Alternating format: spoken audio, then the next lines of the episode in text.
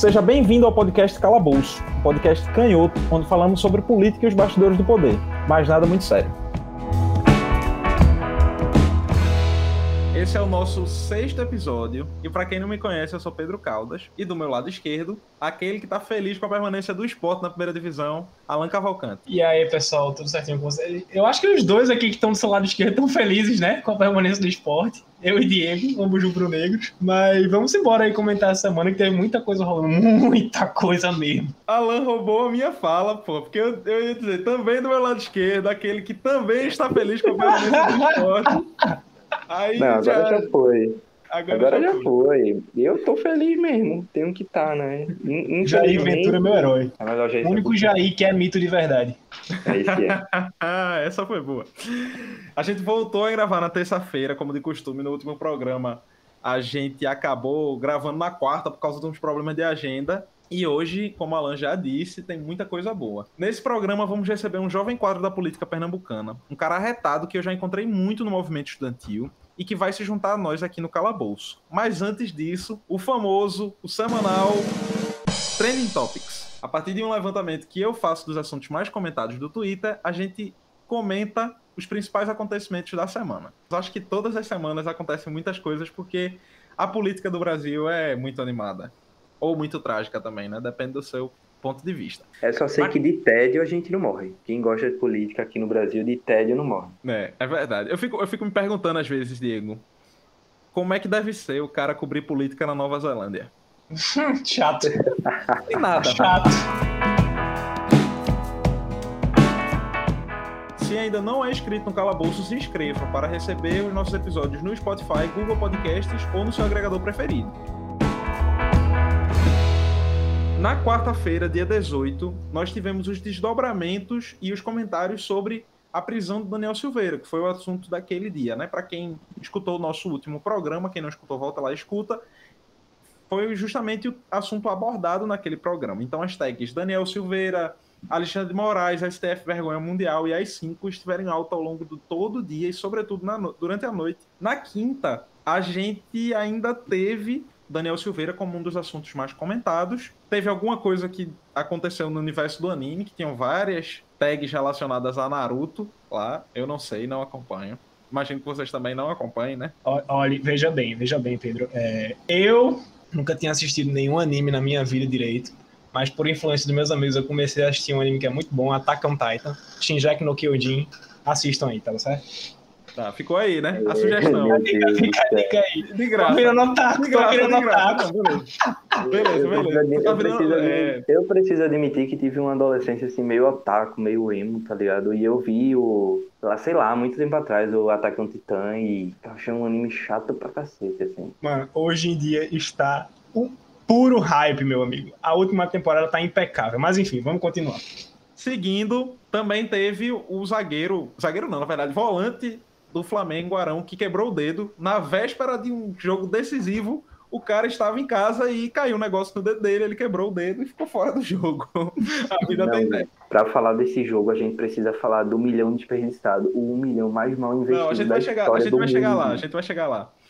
Na sexta-feira, dia 20, a Câmara Federal manteve a prisão de Daniel Silveira numa votação aberta. Aqui em Pernambuco, inclusive, só um dos 25 deputados, o pastor Eurico, votou contra a manutenção da prisão dele. E aí tivemos vários assuntos mais comentados, como Daniel Silveira falou pelo povo, esse subido pelos Minions, ou Câmara Federal, Daniel Silveira preso, etc. Foram assuntos bem comentados. E na sexta-feira ainda, a gente teve o início da crise da Petrobras. Eu acho que esse é um dos assuntos principais do nosso programa, que foi uma fala de Bolsonaro sobre a política de preços da empresa e que aí no sábado, no dia 21, ele acaba demitindo o presidente da Petrobras, substituindo o presidente da Petrobras, que já era um cara do, que era um cara do mercado, etc, ligado à equipe econômica de, de Paulo Guedes, por um general. Nossos meninos têm comentários a fazer sobre isso? Não, um comentário tenho... assim, eu, vai, eu vai tenho lá. bem assim, para os meus amigos liberais, né, que se dizem, ó, oh, liberais assim, que foram no papo de Bolsonaro, tá aí, a prova que ele é de verdade. É o que ele é, o que ele é isso aí, entendeu? O liberal, que era coerente mesmo, de verdade, votou em Haddad. Enquanto o Alan vai lançar um Eu Avisei, né? Eu vou fazer uma piada mesmo. Que eu li hoje, que foi um meme, e eu achei muito incrível. Eu ri, assim, acordei meu filho que tava dormindo no meu colo. O primeiro emprego que Paulo Guedes vai gerar ao país vai ser pro general que vai substituir ele no Ministério da Economia.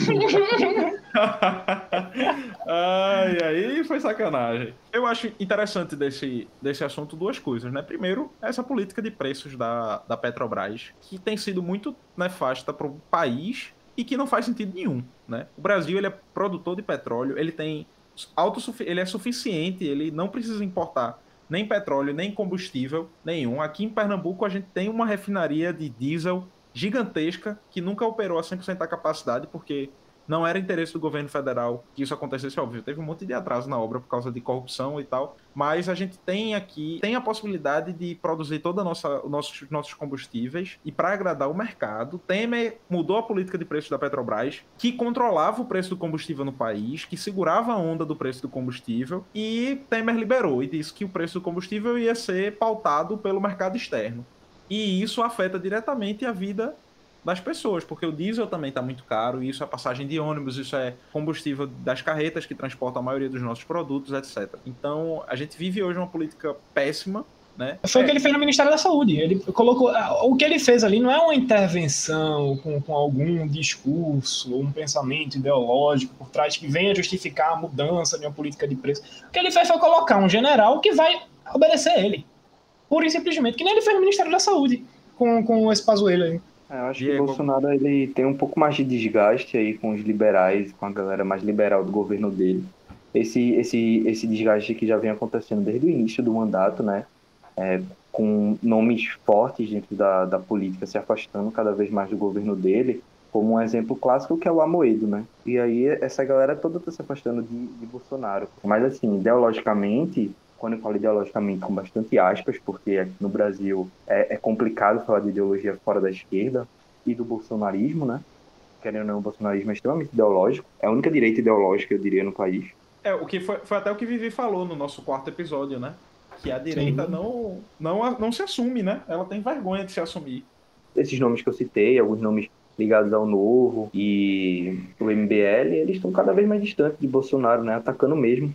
Essa semana também teve um vídeo do Arthur Duval, eu não consigo levar a sério o nome da Mamãe Falei. Eu fico realmente imaginando a pessoa ir voltar na urna e, e aparecer o nome da sua Mamãe Falei. Mas enfim. Não, o, pior, o, pior, não é a pessoa botar na urna, clicar na urna e aparecer o nome Mamãe Falei. O pior é a pessoa, depois que vê esse nome, botar o confirma, pô. Não, é, pois é.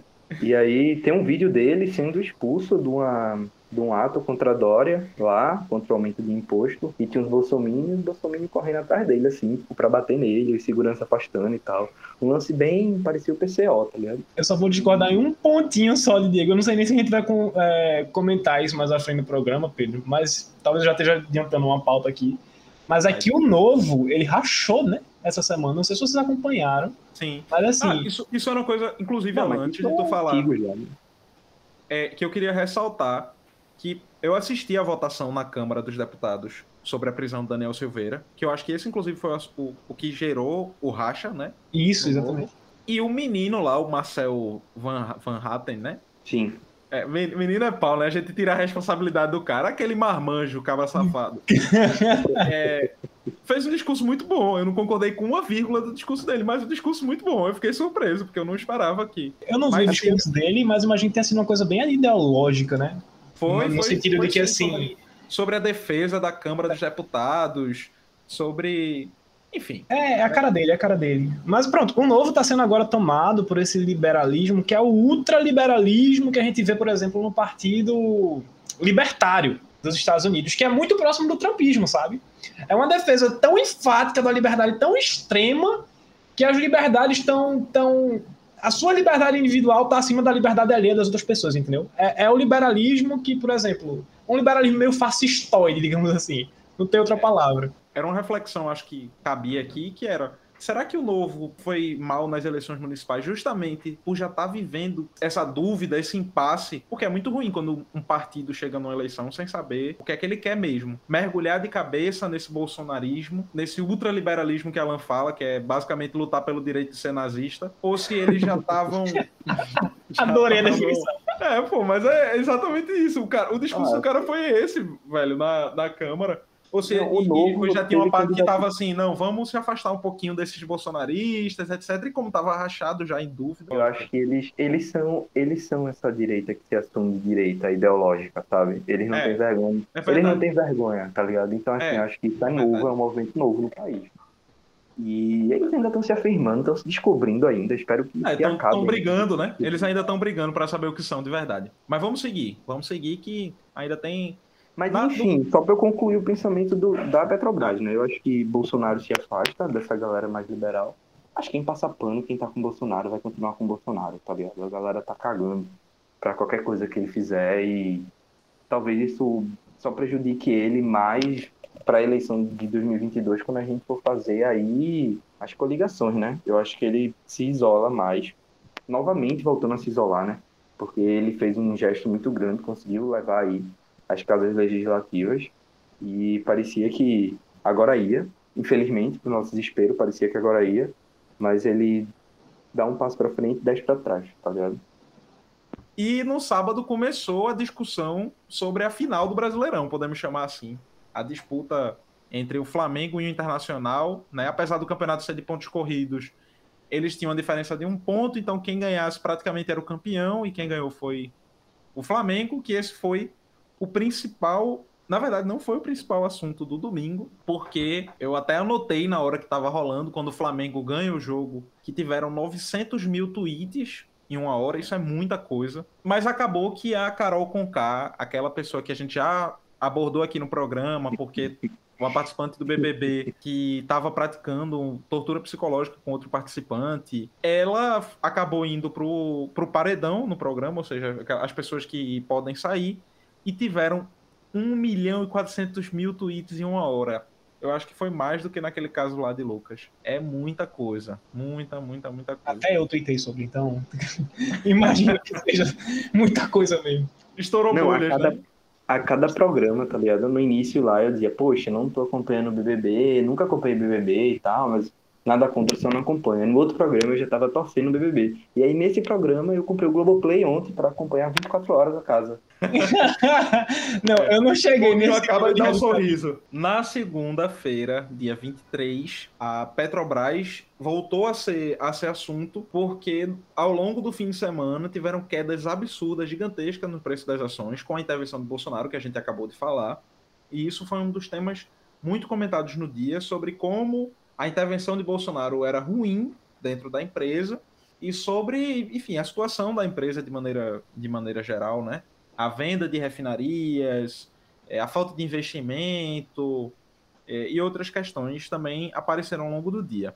Também apareceu Reinaldo Azevedo, que estava criticando o Eduardo Bolsonaro, e Eduardo Bolsonaro também apareceu em outro, em outro, por causa de outro assunto, que foi uma entrevista que ele deu para o nosso concorrente, o Flow- Podcast. Concorrente direto.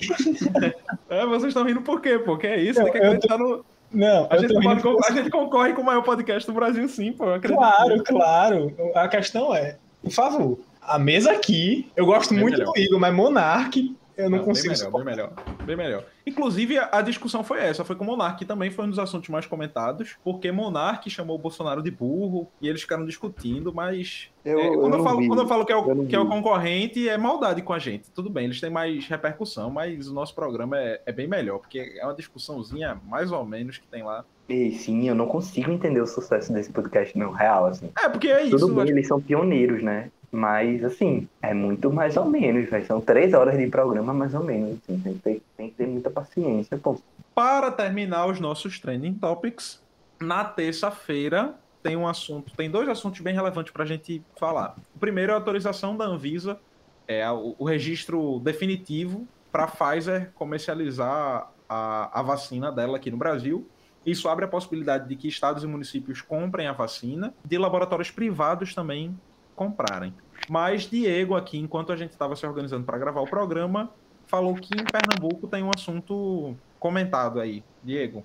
Então, o nome do nosso senador pelo Partido dos Trabalhadores aqui de Pernambuco, Humberto Costa está nos trends aqui do Estado, porque a segunda turma do STF acabou de decidir pelo arquivamento do inquérito contra ele no âmbito da Operação Lava Jato, né? Sobre as propinas da Odebrecht. E o voto de Minerva aí foi do Cássio, né?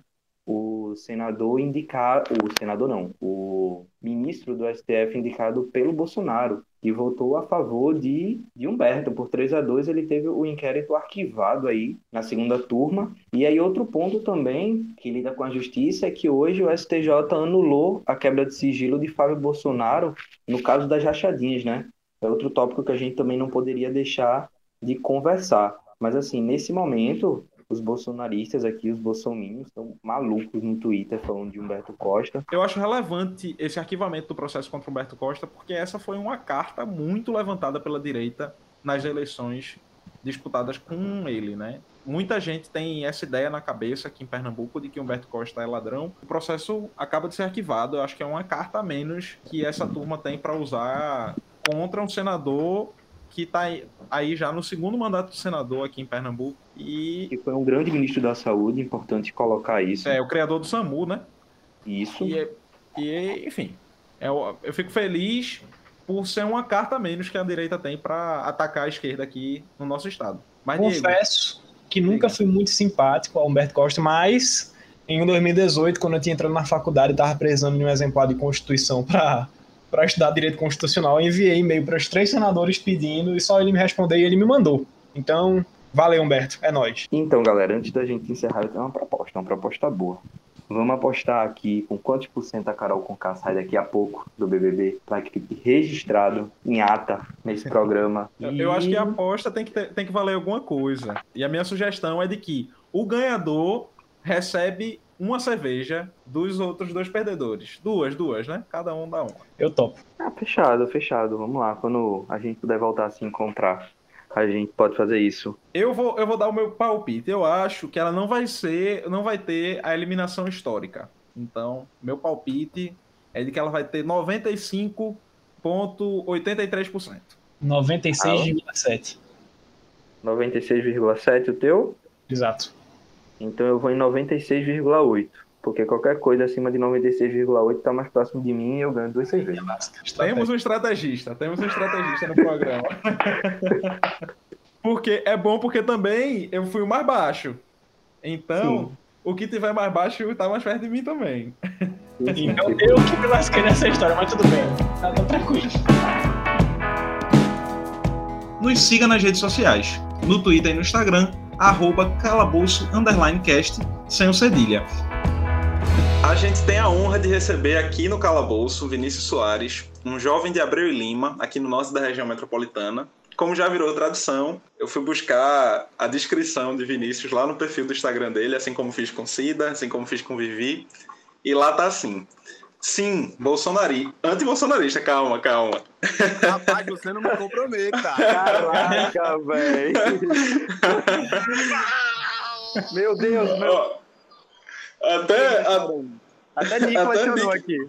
Voltando, voltando, então, de onde eu estava.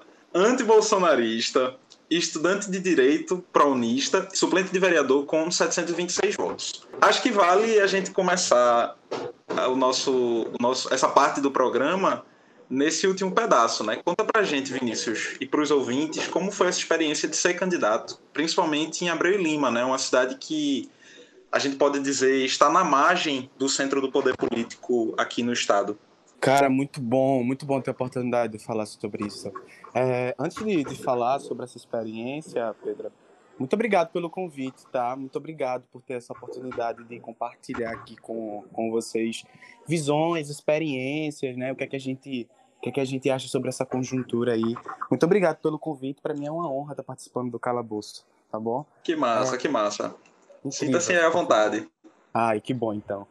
É, Pedro, é assim, Abreu e Lima, ela, ela a, a política, né, Abreu e Limense, ela é muito difícil né? Como na maioria das cidades assim que ficam à margem ali do Recife, é uma política extremamente assistencialista, né?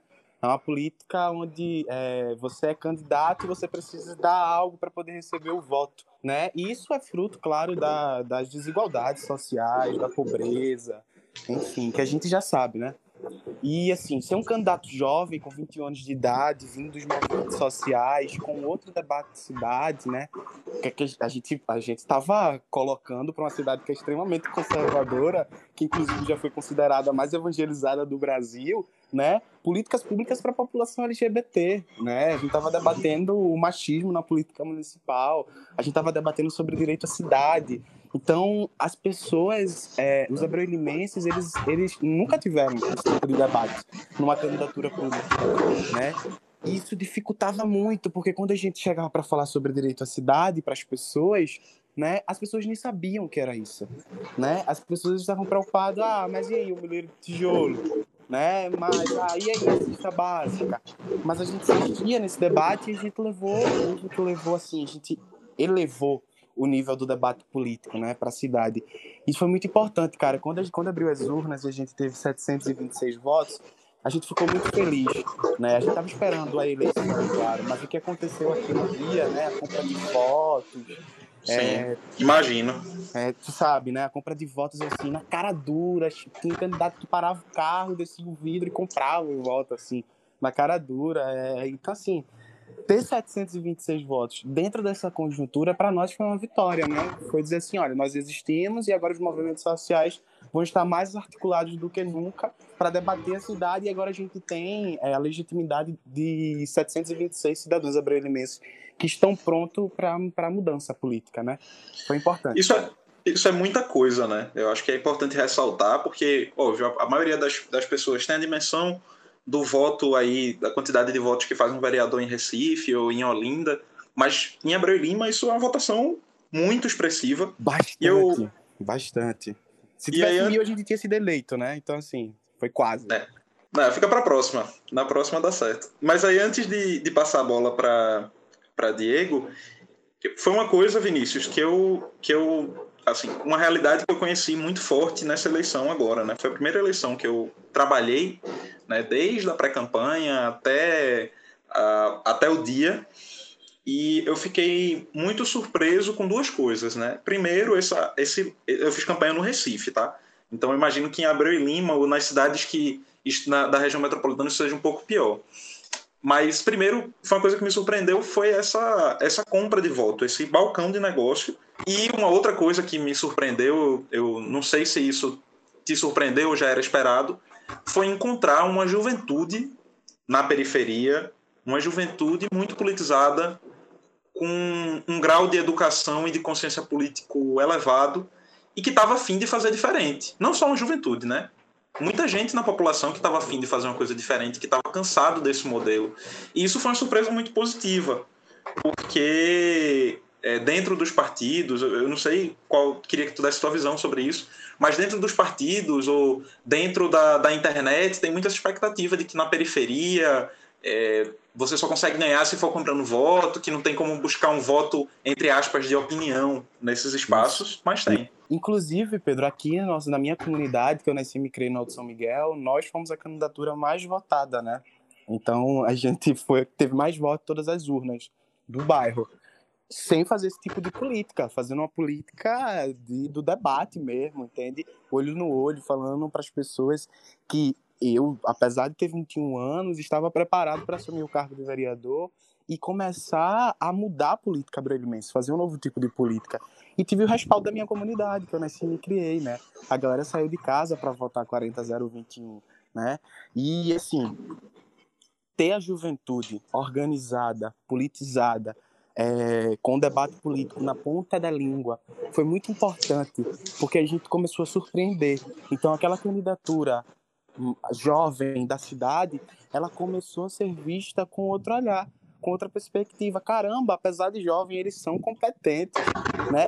Claro, há um preconceito na sociedade, tinha pessoas que perguntavam, mas você é muito jovem, tente na próxima quando você tiver mais, mais velho, né? Tem, tem é, esse, esse tipo de observação, mas quando a gente mostrava a nossa competência, quando a gente é, é, mostrava nossas propostas, quando a gente falava sobre a política municipal, as pessoas começavam a ver com outro olhar e começavam a ter respaldo né, político.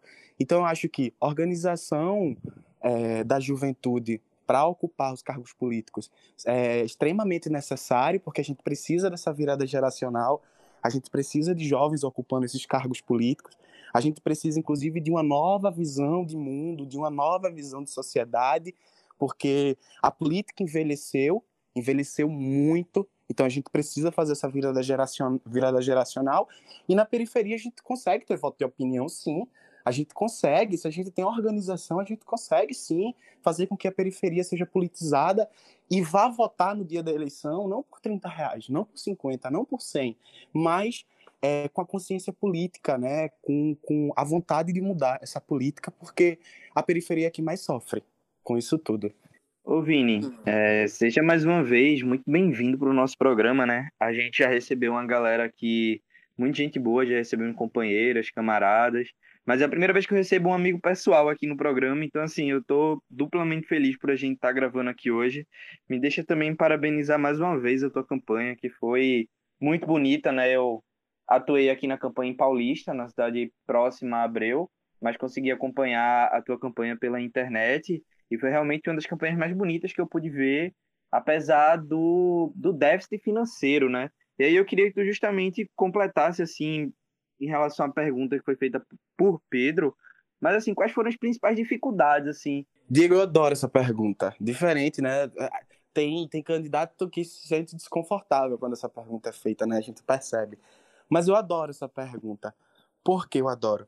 Porque, embora a gente esteja, eu esteja né, localizado dentro de uma cidade onde a política é feita de forma assistencialista, onde quem tem grana é eleito e as 11 cadeiras dentro do Legislativo Municipal são compradas, né, a gente vem com uma proposta diferente. Porque a gente não teve fundo partidário, a gente fez campanha sem fundo partidário, porque nós, eu fui candidato pelo PSB e aqui o PSB teve uma briga jurídica né, com a candidata majoritária e, consequentemente, com os proporcionais os candidatos a vereadores. E, enfim, não veio o fundo partidário, então a gente ficou sem o fundo partidário, sem nenhum real do fundo partidário. Apenas uma única candidata recebeu o fundo partidário. Então nós fizemos campanha sem fundo, sem o fundo, né, sem um fundo eleitoral. E aí é, a gente não tinha, a gente não teve, por exemplo, bandeira, a gente não teve, por exemplo, perfurado, a gente teve poucos santinhos para o dia, para a campanha a gente teve pouco material com as nossas propostas, né, físico, material que eu digo. A gente não teve nenhum design gráfico contratado. Quem fazia as artes era é, uma amiga minha chamada Kelly, né, que cuidou também da comunicação, e eu mesmo no Canva, né, no Canva, e a gente se virava nos 30 para poder ir para a rua, por exemplo. A gente começou nossa campanha indo para a rua sem material nenhum a gente foi falando mesmo, dialogando com as pessoas, assim. E quando as pessoas diziam, ah, mas e um papel? Como é que eu faço para acessar suas redes sociais? A gente não tinha. E a gente, não, abre aí o Instagram. A gente se virava nos 30 para poder conversar com as pessoas, né? Roteia aí a internet, eu roteio para tudo, tu abre teu Instagram, me segue lá. E assim, Diego, é, é muito ruim fazer campanha é, é, sem uma ajuda financeira, cara. Eu digo ajuda financeira para ter material ajuda financeira para poder botar gasolina no carro para sair pela cidade, ajuda financeira para poder dar um auxílio à militância. As pessoas elas iam para a rua comigo sem assim, sem ganhar um real, não tinha nem água para dar essas pessoas. Essas pessoas tiravam do próprio bolso a água. Essas pessoas tiravam do próprio bolso a comida, né? Então a gente fez uma política, a gente é, fez uma campanha, uma política não, uma campanha eleitoral sem praticamente sem recursos financeiros, né? E dentro de uma cidade onde a lógica é justamente ter recursos financeiros para poder chegar ao legislativo municipal. Né? E a gente era desacreditado, porque as pessoas não acreditavam que a gente ia ter essa quantidade de votos. As pessoas não, né? Os agentes políticos maiores da cidade, os que se sentem dono, diziam: ah, o menino lá vai ter 300, 200 votos, aquele grupo lá dele não é tão significativo, não foi o contrário, né? A gente sem grana conseguiu ter 700 e poucos votos, inclusive mais votos do que vereadores com mandato, né? Ô Vini, eu lembro que pouco depois da eleição a gente chegou inclusive a conversar sobre o teu nome já tá na mídia, né? Porque o candidato que a candidata no caso que foi apoiada por você, pelo PSB, a candidata do PSB perdeu a eleição por um candidato do PSL, é, que representa essa política tradicional que a gente estava conversando, né? E aí, inclusive, essa sua essa sua quantidade de votos, né? O pessoal já estava falando em você como um nome de oposição. E aí fica a pergunta também, como é que está a organização dessa oposição aí agora em Abreu, considerando que você sem dúvida precisa ser tem todo o respaldo de 720 pessoas de Abreu e Lima para ser um dos principais nomes dessa oposição ao Gadelha, né, que foi eleito, infelizmente, em Abreu. Eu queria fazer um complemento, Diego, antes de Vinícius entrar. Eu fiquei arrepiado com teu relato sobre, sobre a campanha, porque é uma missão, né? E eu acho que me recordou de muitas das coisas que a gente que eu vivenciei aqui no Recife. E, de novo, acho que cabe lhe parabenizar por, por esse resultado eleitoral, é, tendo em vista essas, essas condições. Mas aí eu queria complementar a pergunta de Diego. Nessas cidades que não são centros, centro, vamos assim dizer, centros políticos do Estado, né, que a gente pode, quando a gente pensa né, nos, nos principais cidades, politicamente falando, de Pernambuco, a gente pensa em Recife, Olinda, Jaboatão, Caruaru, Petrolina, e Abreu Lima nunca entra nessa, nessas contas, né? Então eu queria também que tu falasse sobre como é fazer oposição uma oposição combativa, atuante, para além da, do, período, do período de campanha, né? É, boa pergunta, meninos, muito boa pergunta. Quando a eleição acabou, né, eu quero ter, contextualizar. Posso? Você tem um tempinho só para contextualizar a minha... Pode, pode, lógico. Posso, né? Pronto. Na campanha eleitoral, ainda na campanha, quando eu era candidato, o PSB aqui houve uma briga judicial, né, para retirar a candidatura da da majoritária, que foi Cristiane Moneta, candidata a prefeita aqui do PSB. Houve uma briga judicial para retirar a candidatura dela por conta de acordos políticos feitos pelo PSB estadual, que não cabe aqui falar. Isso influenciou diretamente é, nos candidatos a, é, a, proporcionais, os candidatos a vereadores, como eu, por exemplo. Né? Porque a gente não aceitou, nenhum dos candidatos a vereadores dentro da chapa do PSB aceitou retirar a candidatura majoritária não assinou a ata que eles fizeram, essa ata foi derrubada judicialmente. Teve toda essa briga jurídica e essa briga, e essa briga jurídica do PSB estadual tentando boicotar essa candidatura, né, do PSB aqui no município, foi para favorecer o candidato lá do PSL, Flávio Gadelha. Embora o grupo dele diga que não houve relação, que não foi isso, foi isso. Né? Foi isso e está claro. Acabou a eleição, Flávio Gadelha foi eleito, você tinha duas mulheres fortes né, ali brigando também para vencer a eleição, que foi a Catiana Gadelha, do PDT, e Cristiane Moneta, do PSB, mas elas não foram eleitas. Eu, particularmente, estava torcendo, claro, para Cristiane Moneta, era minha candidata, e também para Catiana Gadelha, né? Porque se não fosse Cristiane Moneta, eu queria que fosse Catiana, porque era uma mulher progressista, não era do PSL, era do PDT. As pessoas, né, os agentes políticos, os blogs da cidade, eles me colocam automaticamente na oposição porque eu fiz algumas declarações depois da eleição. Eu disse, por exemplo, que o prefeito, né, eleito, Flávio, ia enfrentar a desconfiança de milhares de abreulimenses, né, que são os milhares que votaram em Catiana, os milhares que votaram em Cristiane Moneta e os outros que milhares que votaram nas candidaturas, nas outras candidaturas, e branco e nulo, enfim. É, então, o prefeito tem aí milhares de abreulimenses para enfrentar a desconfiança e falei que ele tinha muitos desafios pela frente para poder vencer. Automaticamente, quando eu fiz essa, essa declaração, já me colocaram é, na oposição. O grupo do prefeito, o prefeito, em nenhum momento buscou diálogo comigo. Não quis me ouvir, não quis que eu desse minha participação. E eu, particularmente, também fico na minha, calado. Eu também não tenho muita disposição de contribuir com um governo municipal que está alinhado com o governo nacional, que é com fascismo, autoritarismo no país. O cara foi candidato pelo PSL, abraçado lá com o Bivar, quando ainda era o partido de Bolsonaro. O cara se filiou quando era no partido de Bolsonaro. E ele é bolsonarista. Ele é bolsonarista. Dentro da política municipal dos bastidores, o que se ouve é isso, né? Então a gente, eu não tenho nenhuma também disposição, embora se tivesse procurado diálogo, eu dialogaria, porque eu acho que a cidade ela precisa ter inúmeras contribuições também dos setores progressistas. Eu acho que deve haver uma união urgente dos setores progressistas na cidade.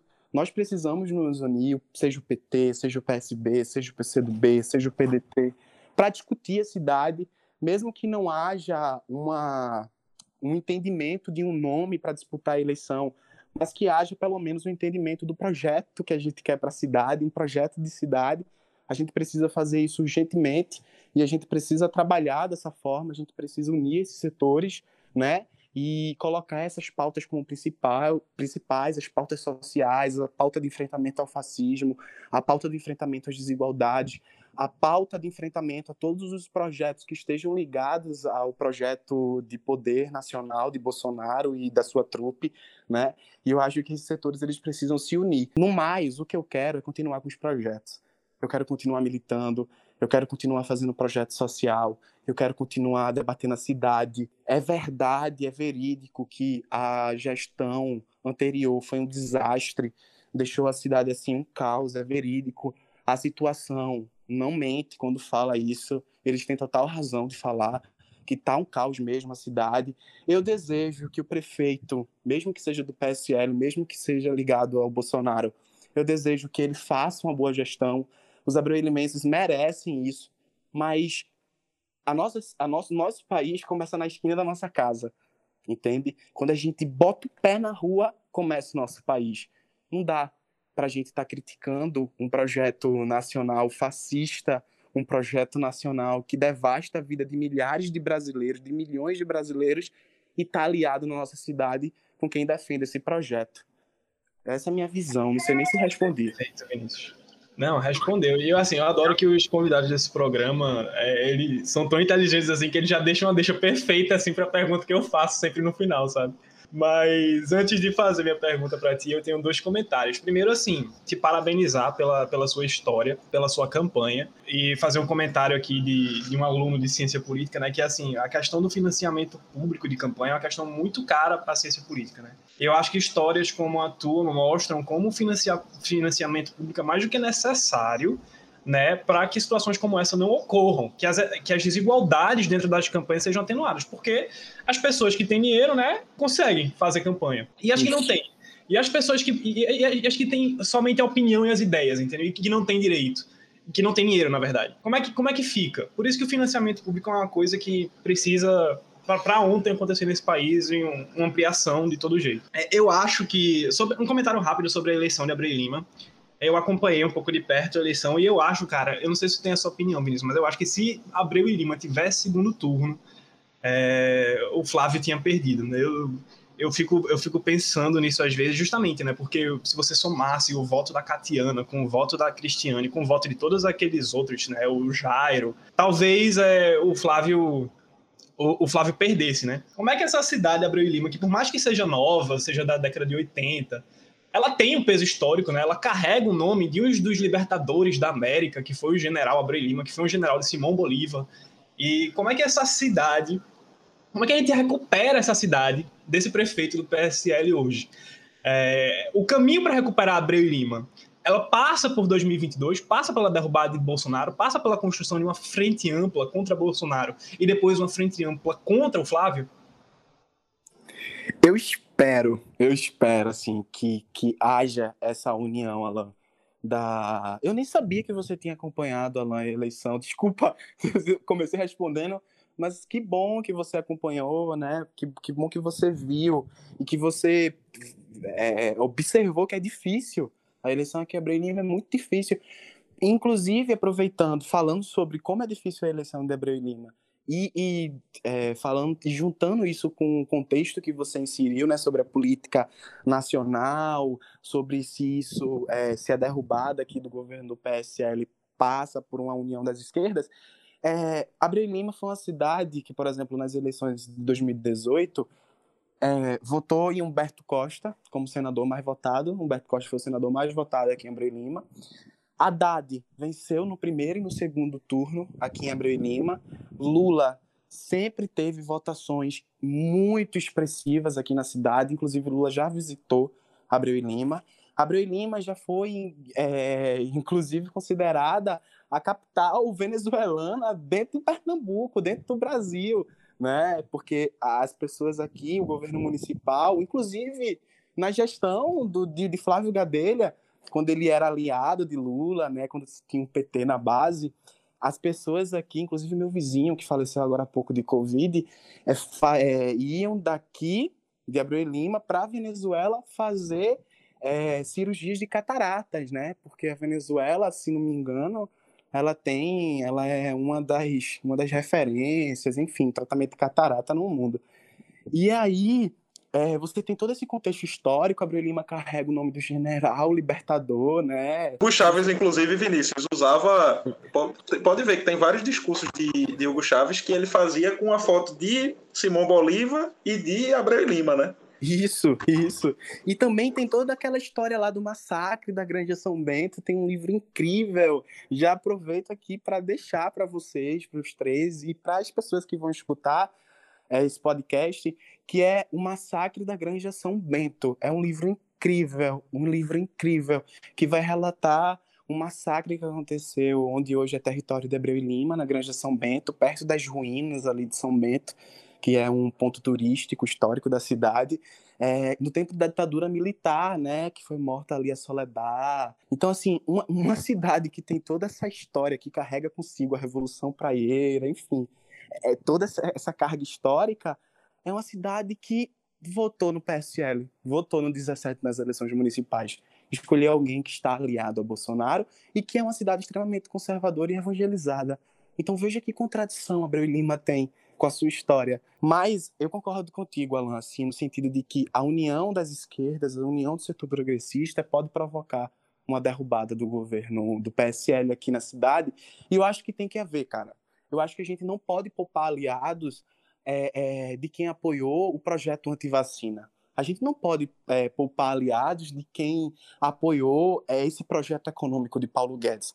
A gente não pode poupar aliados de quem está do lado de Bolsonaro quem vai para o governo federal se sentindo em casa. O cara foi para Brasília recentemente estava se sentindo em casa, né? As articulações lá com o PSL, com o Ciano Bivar. A gente não pode poupar aliados desses caras, não, cara. Eu acredito que a gente precisa unir unificar os setores progressistas da cidade. A gente precisa debater 2022 e a gente precisa debater 2026 também. 2026 não, 2024. Ô Vini, deixa eu contextualizar um pouco aqui agora, minha vez. É, a ideia desse podcast, né, a ideia do calabouço, ela surge justamente no momento ali mais acirrado da campanha do Recife, né? Que a gente conseguiu se livrar de, de candidatos bolsonaristas, mas que Ô, Nick, deixa eu falar com os meninos. Daqui a pouco eu fico com você, só com você. Esse programa tem cinco participantes, tá? É, tem, ele, tá, ele tá aqui morrendo de rir. Só um instante, pai.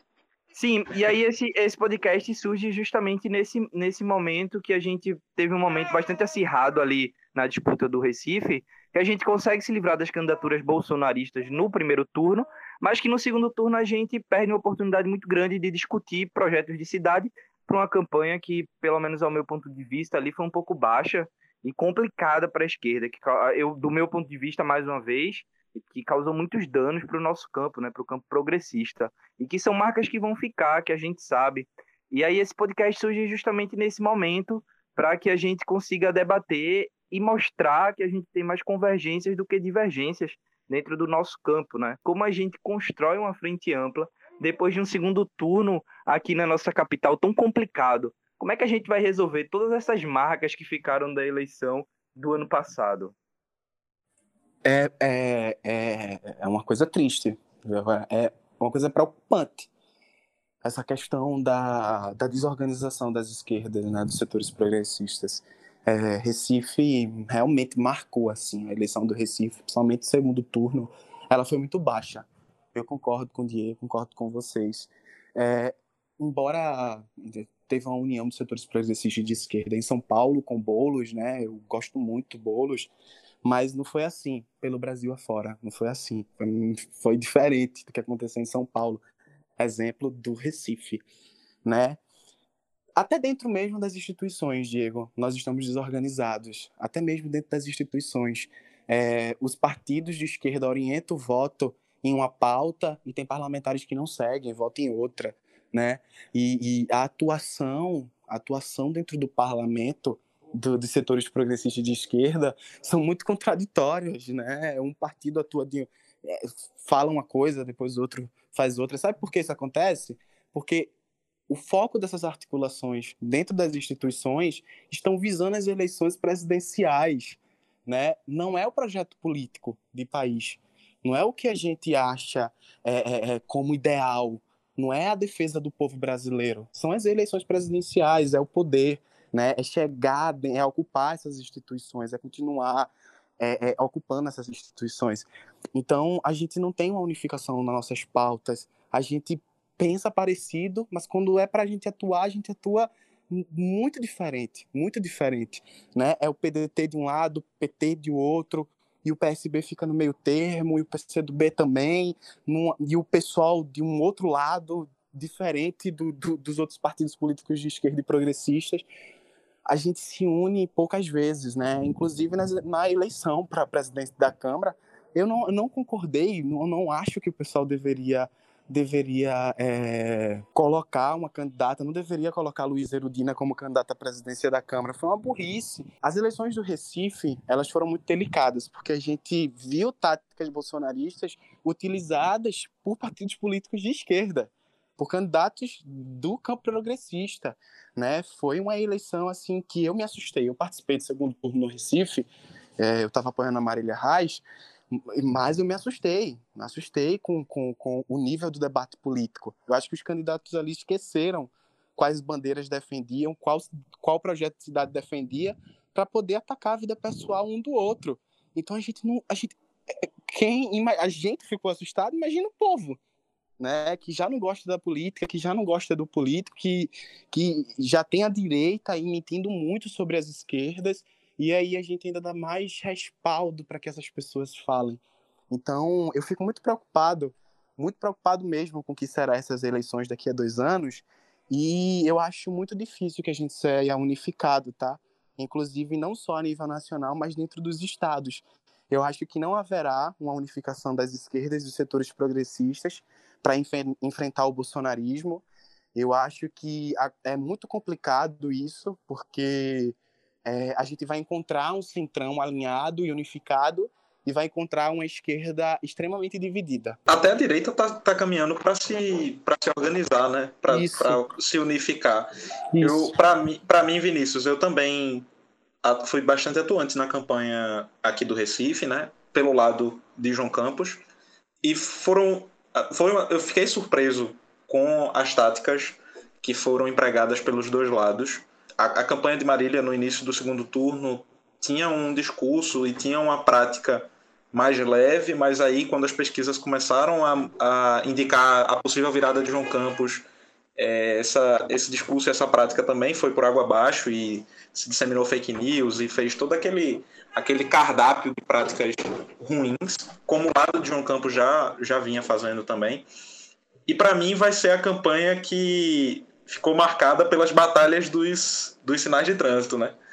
Era para quem via de fora, era uma coisa Isso. que era meio assustadora, porque não é comum você ter um cruzamento 100 pessoas, no derby 200 pessoas, é, vestidas de vermelho e de amarelo, entregando panfleto e discutindo e brigando. E também era um pouco ridículo, né? Eu acho, eu achei na reta final, eu achava uma coisa um pouco um pouco ridícula porque perdeu completamente o sentido, né? Pelo menos a minha visão é essa, de que ali naquela reta final era uma coisa que já, já tinha virado sentimento e o meu desejo era só de que a campanha acabasse para que a gente tentasse juntar esses cacos, né? Qual é tua expectativa para essa para esse 2022 aqui no estado, né? Tu acha que não vai ter essa unificação? Tu acha que, que quem são esses candidatos e como isso, por exemplo, impacta na, na política local aí de, de Abreu e Lima ou dessas outras cidades, né, que tem prefeitos que vão apoiar esses, esses lados e etc. Eu acho que é assim, sua pergunta é muito pertinente, Pedro. E eu acho assim, sem dúvida, nós não teremos unificação de setores progressistas de esquerda em 2022. Eu acho que a gente nem precisa criar expectativa nem esperança em torno disso. Vamos estar divididos. Inclusive, eu acho que vai ter lideranças ditas de esquerda e progressistas no cenário de Pernambuco, junto com a direita, entendeu? Junto com o Centrão, nas eleições de 2022. É, Marília ali elegendo Raquel Lira, caminhando ali com a direita pernambucana, com a galera, com a galera que é oposição ao PSB, com André Ferreira, com os Ferreiras, né? E, e ali o PSB também tentando angariar o, a, a os partidos de direita, do centrão, né, a galera conservadora, é, a eleição de João Campos provou isso, né? Paulo Câmara acolhendo no governo também. Quando a disputa é e eu vou falar assim, me comprometendo, tá? Com o que eu vou falar. Porque muita gente não vai gostar não do que eu vou falar, não, mas eu vou falar. Quando a disputa, por exemplo, é entre Marília Reis e João Campos, eu, Vinícius, acho que o projeto político não está no centro do debate, mas a briga familiar, os rancores, enfim. Aí eles sim estão no centro do debate. E isso foi provado. Eu acho que eu não falo nenhuma mentira, por isso que eu vou falar. Por isso que eu falei, né? E o projeto político ele é esquecido, ele é colocado de lado. Então você não tem um debate de alto nível. Foi provado isso nos debates. Eu acompanhei, uma vergonha. Vai acontecer a mesma coisa em 2022, cara. Eu particularmente acho que Marília não é candidata ao governo. Eu acho, eu acho ela um ótimo quadro, um excelente quadro, mas eu acho que ela não, não vai ser candidata ao governo.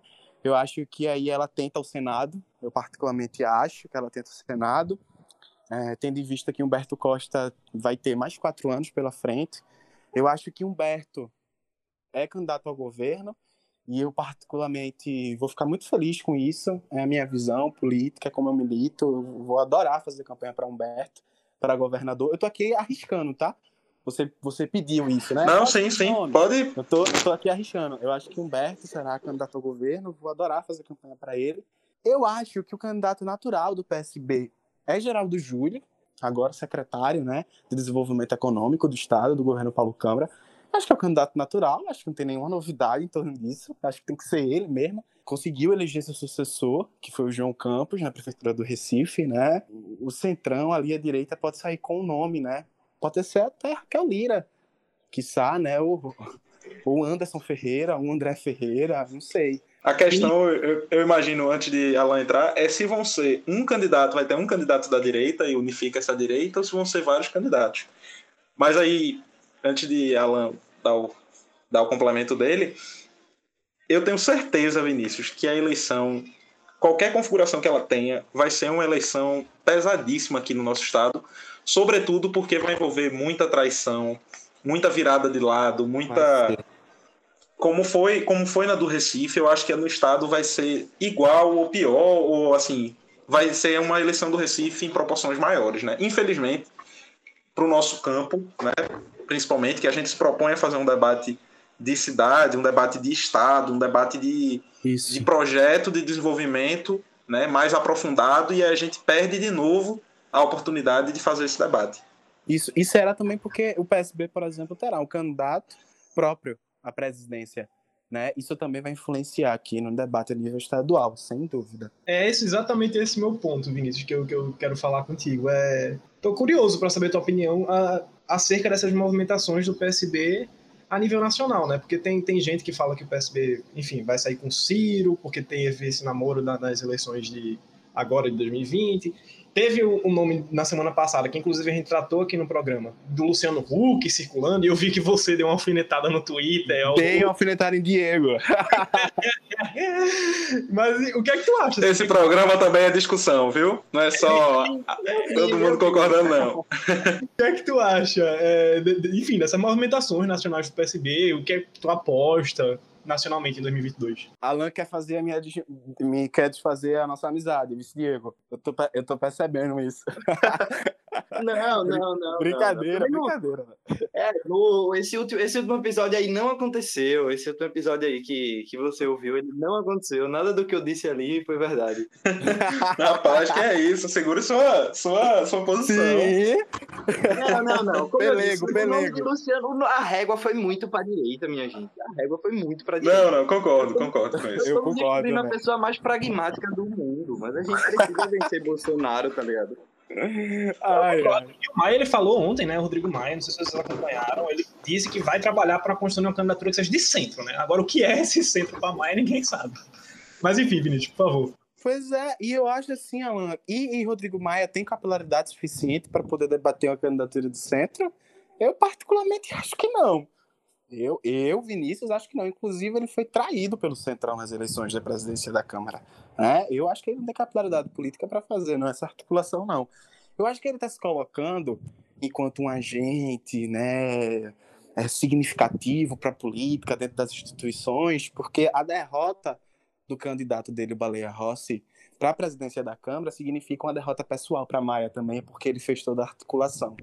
Né? Então é uma derrota pessoal ali para o Maia, e é uma derrota para o Bolsonaro, né? Que é um inimigo político dele. Falando sobre a questão do, do, do PSB, o que é que eu acho, né? Cara, os socialistas, né? Eu digo PSB, socialistas do PSB, e aí lá os caras do PCB, se ouvir esse podcast, vão me matar, porque eu tô chamando de socialistas, mas os socialistas, né, do PSB, eles sempre tiveram, né, desde Eduardo Campos, e antes de Eduardo Campos, é, uma vontade de ocupar a presidência da República, de estar à frente, né, é, é, do poder nacional, debater é, é, essa questão, debateram essa questão da presidência por muitos e muitos anos. Tiveram a candidatura de Eduardo Campos, né, que infelizmente morreu num acidente trágico. Depois veio lá a Marina Silva. E o próprio presidente nacional do PSB, o Carlos Siqueira, deu uma declaração, né, recentemente, dizendo que o PSB, o nome do PSB seria, assim, um nome o nome desse setor, não, não é um nome político, não, é desse setor, assim, tipo Luciano Huck. Então, por isso que houve também essa, essa, essa especulação aí se o, se o Huck vai para o PSB ou não. Eu particularmente acho o, o, o Huck a cara do PSB, gente. Vão, talvez vocês discordem, mas eu acho, eu acho ele, eu acho ele bem parecido com o PSB. É um cara, eu tava vendo o Twitter dele recentemente e li um dos artigos dele também. Ele escreve, né, inclusive bastante, eu não sabia disso. Tá vendo como eu tô desatualizado? Ele escreve vários artigos. E aí ele é um cara que defende ali o combate às desigualdades, é um cara que é contra esse projeto anti-vacina aí, um cara que votou em Bolsonaro no segundo turno, mas que é oposição agora, né? Uma oposição nem esquerda nem direita. Eu acho que ele, eu acho que ele se encaixa bem Agora... Principalmente, principalmente quando a gente leva em consideração que o partido é um partido muito grande e que tem dois núcleos, né? Tem o PSB, podemos dizer, o PSB do Nordeste, que é mais de esquerda, mais progressista, e tem aquele núcleo ali do Sul e Sudeste, que é um pouco mais conservador e que não se agradaria, talvez, por Ciro ou por figuras assim, né? Eu, eu Pedro, eu concordo, mas eu ainda acho o PSB de Pernambuco ele um um pouco tão à direita quanto o PSB de São Paulo, sabe? Acho que o PSB da Paraíba, por exemplo, ele consegue ser mais de esquerda, digamos assim. Mas é... sim, eu vou, vou concordar com o Vinícius sobre o Luciano Huck realmente ser a cara desse PSB, e digo isso com, infelizmente, muito grande, né? Porque, assim, eu, como filiado ao PSB, junto com a Fundação Mangabeira, né, eu tenho lido bastante, tenho escrito bastante né, sobre a ideia do socialismo criativo, que é proposto pelo PSB, e infelizmente não é o que a gente vê na praxis política da nossa bancada no Congresso, mas pelo menos eu, como filiado ao partido, tenho tentado puxar o partido mais para a esquerda, sabe? Tenho, tenho escrito muito, vou conseguir agora, nos próximos meses, é, publicar algumas coisas aí. Mas perfeito, assim, eu não discordo em nada, inclusive, do que, do que Vinícius colocou. E digo isso com, mais uma vez, com infelizmente muito grande, Luciano Huck hoje é a cara do PSB. É, é, e assim, Diego, só fazendo uma observação no que tu falou sobre a questão do PSB Pernambuco, eu, eu assim, concordo com a visão de Pedro, assim. Eu acho que o núcleo do, do, do, do PSB Pernambuco é o que dirige nacionalmente o PSB, é quem manda no PSB nacionalmente, né? Sim. E por isso eu acho que eles são mais maleáveis, maleáveis, né, para ter diálogo lá com a galera de São Paulo, para ter diálogo com, com, com a galera do PSB de esquerda do Nordeste, mas eu acredito que eles são mais alinhados com as pautas do, da, da centro-esquerda.